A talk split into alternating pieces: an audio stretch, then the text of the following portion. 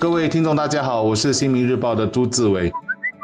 大家好，我是联合早报的王彼得。奥运已经过了半程，要盘点，我想这个节目上时间是不允许的，所以只能说几点比较大的感想。一是奥运办不办，纷纷扰扰，但日本扛住压力，硬着头皮办了，必须给一个很大的赞。啊，这是人类在病毒的威胁下不屈不挠精神的体现。当今世界上可能也只有日本人做得到，或者最适合办这一届奥运。因为这不只需要足够资源和动员的能力，在这么凶险的疫情下，也特别需要纪律和服从。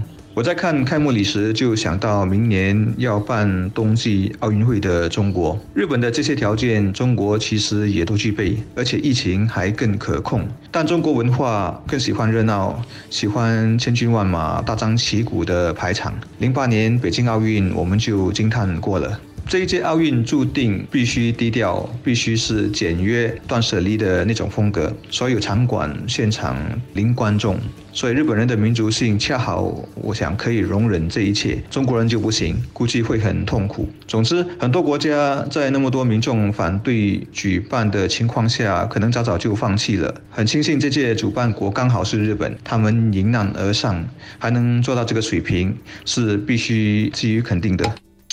本届东京奥运会再多五天就要落下帷幕。截至八月二日下午，中国、美国和日本三国在奖牌榜上占据了第一集团的位置。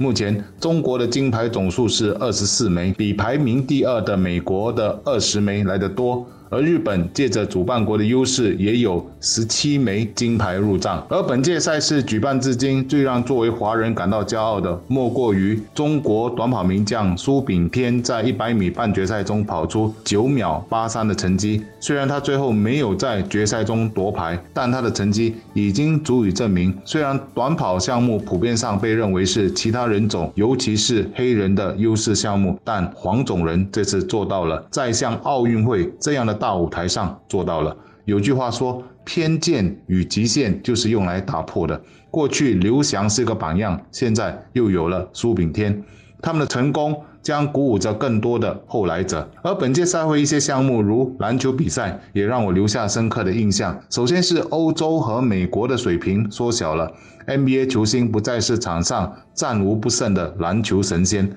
然后我们也看到亚洲和一些强国和一些欧洲强国的水平缩小了。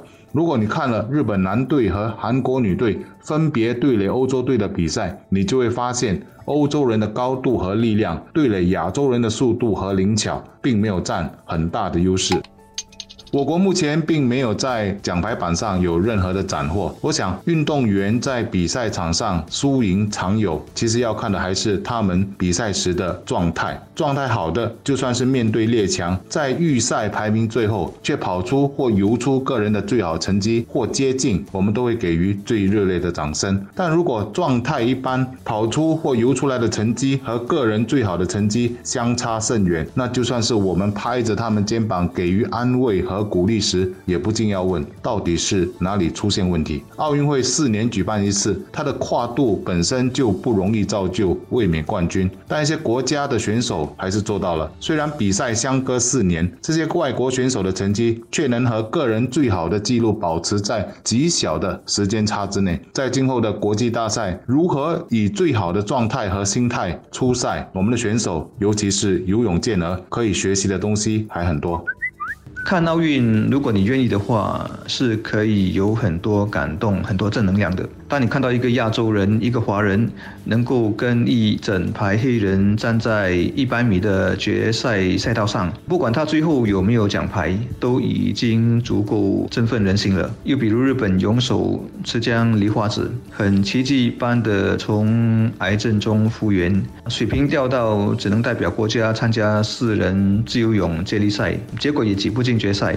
但那天我估计很多人看直播最想看的就是他的初赛。